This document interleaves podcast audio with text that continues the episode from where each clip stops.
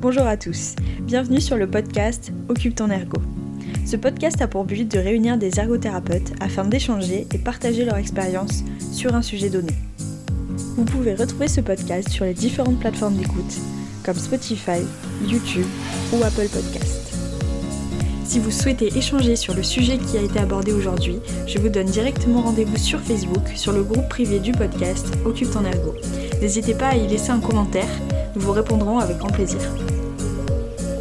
Je suis Marine Dahl, ergothérapeute depuis 2019 et je coordonne ce podcast. Ici, nous vous partageons un court extrait du dernier épisode que nous avons enregistré qui s'intitule Nos premières expériences en tant qu'ergothérapeute.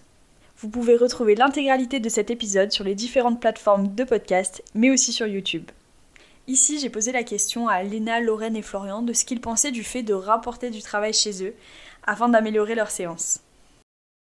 Bah justement, c'est un truc que je voulais aborder, un peu le, côté euh, comment tu gères euh, justement cette quantité de travail que tu as à faire après.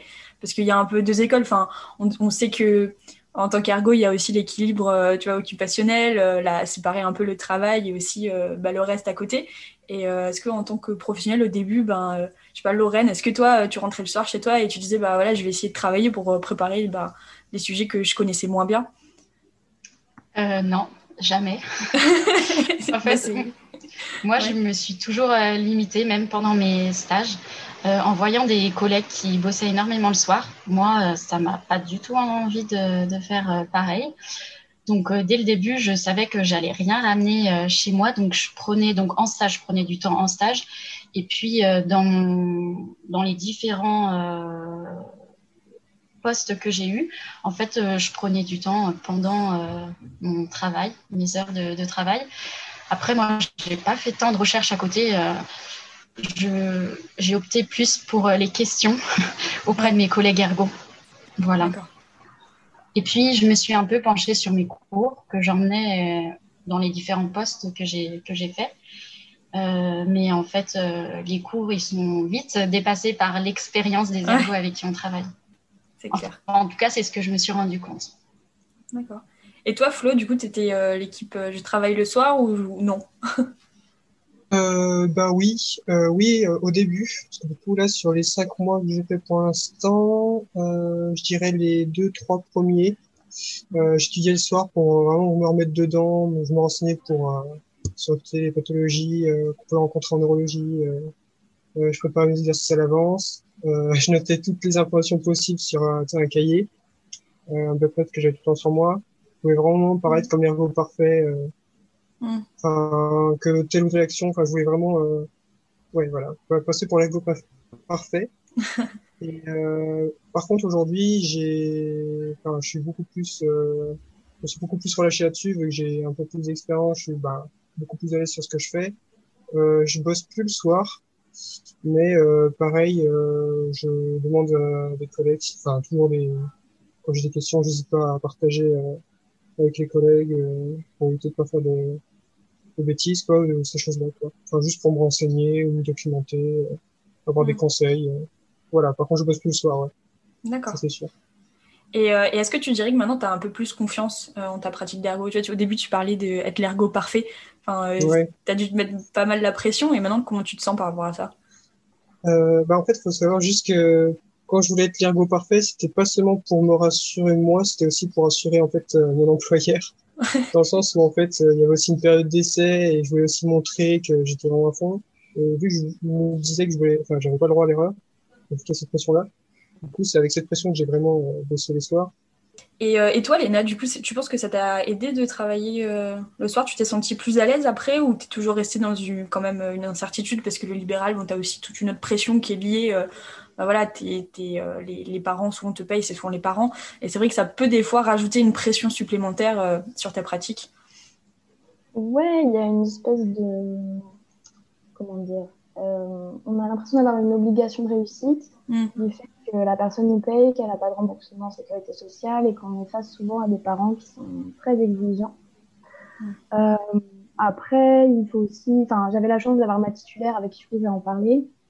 Il faut aussi se rendre compte que c'est un soin, que ce sont des enfants qui peuvent être très fluctuants dans leur progrès et que parfois, oui, ça va être mieux et parfois ça va être moins bien et c'est pas forcément de notre faute. Et puis il y a aussi toute l'implication derrière euh, du, parent et de l'enfant dans le soin qui n'est pas toujours euh, optimal. Donc euh, beaucoup de choses vont influencer la réussite de l'enfant dans, le processus de soins. Et, et donc après, bah, moi, mes lectures, etc., c'était aussi pour me lancer dans un domaine que je connaissais pas le fait d'avoir ma titulaire, de pouvoir échanger avec elle aussi. Et puis au bout d'un moment, effectivement, comme, comme, comme vous deux, euh, j'ai réussi à me détacher de ça et, et à mettre des limites parce qu'aussi en libéral, on, on, a vite fait de, de perdre un peu euh, pied et de beaucoup s'engager parce qu'on n'a pas trop de limites. On peut travailler chez soi le week-end, on, peut on a tout sur soi tout le temps en fait. Donc euh, c'est bien d'avoir le cabinet pour donner une limite, de se dire que quand je rentre chez moi, je travaille plus. Enfin, toutes ces choses-là pour euh, parce qu'au final on va prendre confiance en soi au fur et à mesure de l'expérience mm. et, travailler plus chez soi c'est juste euh, ouais peut-être déséquilibrer aussi son, son temps et, faire euh, trop de travail et, au final se perdre un peu dedans. Donc c'est pas c'est pas toujours le plus productif finalement. Et puis moi, j'ai comme l'impression, alors euh, c'est que finalement, plus on travaille euh, chez soi, plus c'est un cercle vicieux parce que forcément, en travaillant chez soi, on va être euh, plus productif, on va être plus vite autonome. Mais finalement, après, c'est monter la barre toujours plus haute. Alors, mhm. il y a des personnes peut-être qui sont qui aiment ça, mais moi, c'était ça que j'ai voulu tout de suite, et ben, on va dire équilibrer. Mhm. Absolument. Et euh, moi, je me souviens, il y a une ergo qui m'avait fait une remarque une fois et ça m'avait marqué. Euh, elle m'avait dit euh, Ouais, donc tu travailles beaucoup chez toi parce que tu es en libéral et tu as l'impression que ta valeur en tant qu'ergo, elle va se jouer aussi à, quel point tu t'investis dans ton travail, donc aussi que tu travailles chez toi. Mais du coup, si un jour bah, il y a des événements importants dans ta vie qui se passent, comme par exemple avoir des enfants qui vont te prendre du temps, est-ce que du coup, tu vas avoir l'impression d'être une mauvaise ergo parce que tu as, as, moins le temps et tu consacres à autre chose? Et c'est vrai que ça m'avait marqué que en fait, euh, voilà, faut vraiment faire une séparation et c'est pas parce que tu travailles énormément et que tu t'investis beaucoup que ça fait de toi une meilleure ergo en fait. Enfin, c'est pas dans le, le, nombre, mais plus dans la qualité euh, du moment présent quand tu es avec le patient, quoi. Nous vous remercions d'avoir écouté cet extrait. Vous pouvez retrouver l'intégralité de l'épisode sur les différentes plateformes d'écoute et vous pouvez aussi nous rejoindre et discuter de ce que nous avons abordé sur le groupe Facebook du podcast Occupe ton ergo.